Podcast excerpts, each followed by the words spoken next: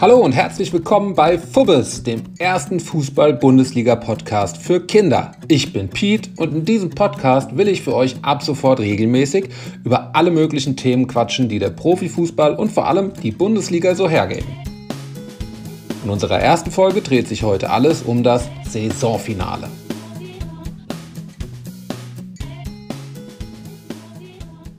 Ihr habt es bestimmt schon selbst mitbekommen, es kommt einem so vor, als würde derzeit mal wieder überall über Fußball gesprochen werden. Alle fragen sich, wer wird denn nun deutscher Meister oder wer steigt denn ab? Das liegt daran, dass die aktuelle Fußballsaison gerade kurz vor ihrem Ende steht, dem sogenannten Saisonfinale. Das Wort Finale kommt übrigens aus dem Lateinischen und bedeutet so viel wie der besondere Höhepunkt oder glanzvoller Abschluss, in diesem Fall eben der Fußballsaison. Aber was genau ist eigentlich eine Fußballsaison? Die Fußballsaison oder auch Spielzeit, wie man sie auch nennen kann, ist im Grunde so etwas wie eine große Runde Fußball, in der alle, die mitmachen, einmal rankommen. Das Mitmachen bezieht sich dabei meist auf die vielen verschiedenen Fußballligen oder Pokalwettbewerbe, die es gibt. In Deutschland zum Beispiel ist die erste Bundesliga die höchste Liga, die es gibt.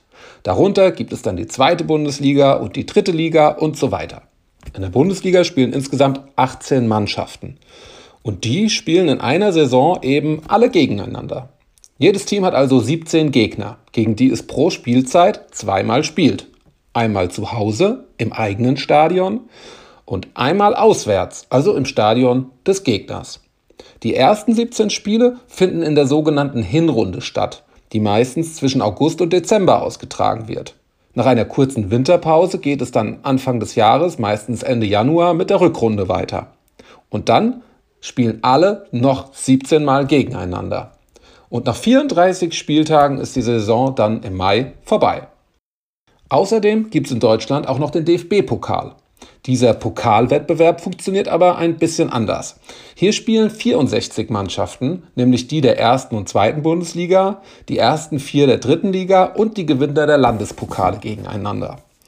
Es werden immer zwei Mannschaften ausgelost, die gegeneinander spielen. Und der Verlierer scheidet dann aus, darf also nicht mehr mitmachen. Und der Gewinner geht eine Runde weiter, bis am Ende nur noch zwei Mannschaften übrig sind.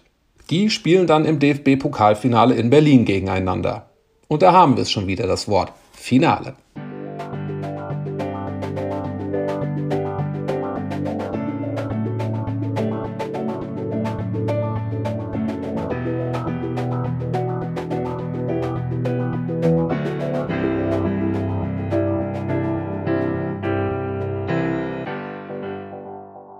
In den anderen großen Ligen in Europa ist es so ziemlich ähnlich. Aber es gibt auch ein paar Unterschiede.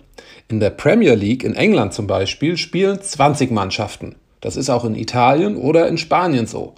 Und weil jedes Team also 19 Gegner hat, spielt man dort 38 Spieltage.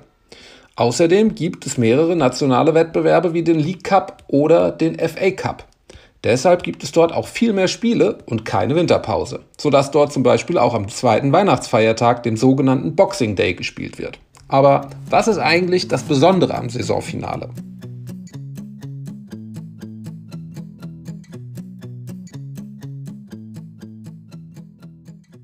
Ganz egal, in welches Land wir schauen. Am Ende einer Saison ist es immer besonders spannend, denn dann entscheidet es sich, wer die Gewinner und wer die Verlierer sind. In den Ligen heißt das, wer landet auf welchem Platz in der Abschlusstabelle und in den Pokalen heißt das, wer gewinnt das Endspiel. Meister ist fast in allen Ligen die Mannschaft, die in der Saison die meisten Punkte gesammelt hat. In Deutschland qualifizieren sich die Plätze 2 bis 4 für die Champions League, während der fünfte nächstes Jahr in der Europa League und der sechste in der Conference League spielen darf. Wenn der DFB-Pokalsieger unter den ersten sechs Plätzen landet, verschieben sich die Plätze auch manchmal um einen Platz nach hinten. Dann genügt auch Platz 7 noch für die Conference League, denn der Sieger des DFB-Pokals darf im nächsten Jahr auf jeden Fall auch in der Europa League spielen. Wichtig ist außerdem, wer auf den letzten drei Plätzen landet, also die wenigsten Punkte holt. Die letzten beiden dürfen nämlich nächstes Jahr nicht mehr in der Bundesliga mitspielen. Sie steigen in die zweite Liga ab und im Gegenzug steigen die ersten beiden aus der zweiten Liga auf. Sie spielen dann nächstes Jahr in der Bundesliga mit. Und dann gibt es da noch die Relegation. Die ist so etwas wie eine zweite Chance für die Mannschaft, die in der ersten Liga 16. wird. Während der 16. nämlich früher direkt abgestiegen ist, darf er seit einigen Jahren zwei zusätzliche Spiele nach dem Ende der Saison bestreiten. Er spielt dann gegen den Dritten der zweiten Liga. Wer am Ende von den beiden dann gewinnt, spielt in der nächsten Saison in der Bundesliga. Je nachdem gibt es also zwei oder drei Ab- und Aufsteiger pro Saison. Die Relegationsspiele sind dabei meist besonders spannend, weil das Ergebnis natürlich sehr bedeutsam für beide Mannschaften ist. Und noch eine wichtige Auszeichnung gibt es am Ende der Saison. Der Spieler mit den meisten Toren ist der Torschützenkönig. Die Fußballzeitung Kicker verleiht ihm einen besonderen Pokal in Form einer Kanone.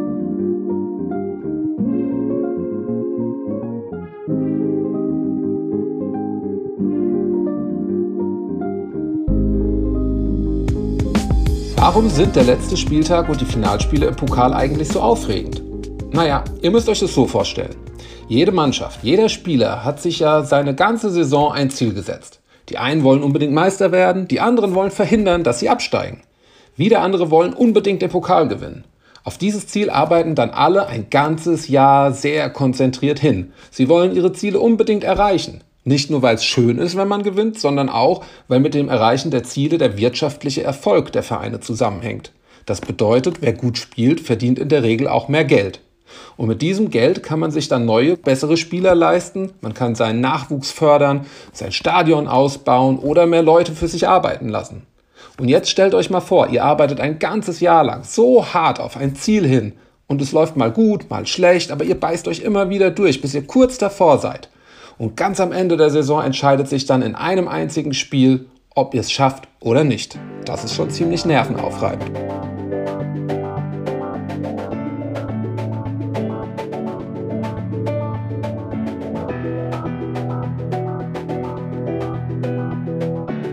Und ganz oft verändert der letzte Spieltag nochmal alles. Es gibt da ganz verrückte Beispiele. Eintracht Frankfurt war zum Beispiel 1999 schon einige Spieltage vor Schluss so gut wie abgestiegen, bis sie mit Jörg Berger einen neuen Trainer geholt haben, den man später nur noch Feuerwehrmann nannte, weil er viele seiner Mannschaften in höchster Not noch retten konnte.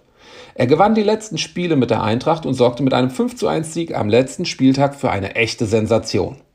Das verrückteste Beispiel aber sind wohl die Meister der Herzen. So nennt man heute noch die Mannschaft des FC Schalke aus dem Jahr 2001. Am letzten Spieltag gewannen sie ihr letztes Spiel und standen dann auf Platz 1 der Tabelle. Das ganze Stadion feierte schon die Meisterschaft. Alle dachten, sie seien deutscher Meister.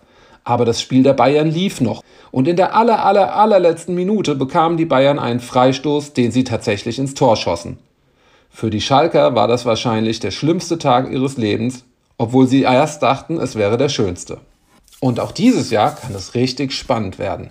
Denn zum ersten Mal seit zehn Jahren könnte eine Mannschaft deutscher Meister werden, die nicht der FC Bayern ist. Die Bayern haben nämlich etwas ganz Besonderes geschafft, was bisher noch kein Team in Europas großen Ligen, also in Deutschland, Frankreich, England, Spanien oder Italien geschafft hat. Sie sind zuletzt zehnmal hintereinander Meister geworden. Nur dieses Jahr liegen sie am letzten Spieltag zwei Punkte hinter Dortmund. Die können mit einem Sieg zu Hause gegen Mainz alles klar machen. Spielen sie aber unentschieden und Bayern gewinnt in Köln, werden die Bayern zum elften Mal hintereinander Meister. Für Spannung ist also gesorgt. Die Bayern müssen gewinnen, wenn sie Meister werden wollen. Außerdem kämpfen Freiburg und Union Berlin um die Teilnahme an der Champions League. Wolfsburg, Leverkusen und Frankfurt hingegen um den Einzug in die Europa- bzw. Conference League. Und mit Augsburg, Bochum, Stuttgart und Schalke kämpfen noch vier Mannschaften gegen den Abstieg. Die Hertha ist bereits abgestiegen und fest steht auch, dass Darmstadt 98 nächstes Jahr in die Bundesliga aufsteigt. Wer mit ihnen kommt und wer in die Relegation muss, entscheiden Heidenheim und der HSV am Sonntag im Finale der zweiten Bundesliga. Und auch um die Torjägerkanone wird gestritten. Noch liegt Niklas Füllkrug mit 16 Toren auf dem ersten Platz, doch dahinter lauern mit Vincenzo Grifo, Rondal Kolumuani, Serge Gnabry und Christopher Nkunku gleich vier Spieler mit 14 Treffern. Und zu guter Letzt stehen natürlich noch die Pokalfinals in Europa an. Denn nicht nur in Berlin trifft die Eintracht im DFB-Pokal auf Leipzig, sondern auch in der Champions League treffen Man City auf Inter Mailand, in der Europa League AS Rom auf Sevilla und in der Conference League spielt Florenz gegen West Ham United. Jede Menge Spannung also. Und was glaubt ihr, wie es ausgeht? Überlegt euch doch mal, was ihr tippen würdet und dann wünsche ich euch allen viel Spaß und ein richtig spannendes Saisonfinale.